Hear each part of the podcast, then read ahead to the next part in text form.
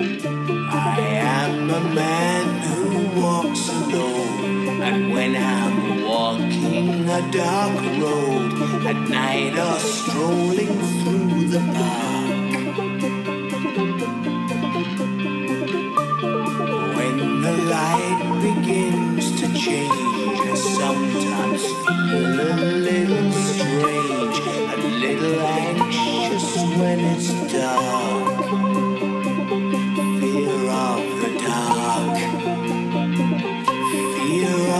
dark.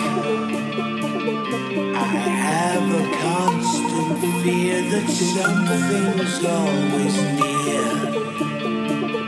Fear of the dark.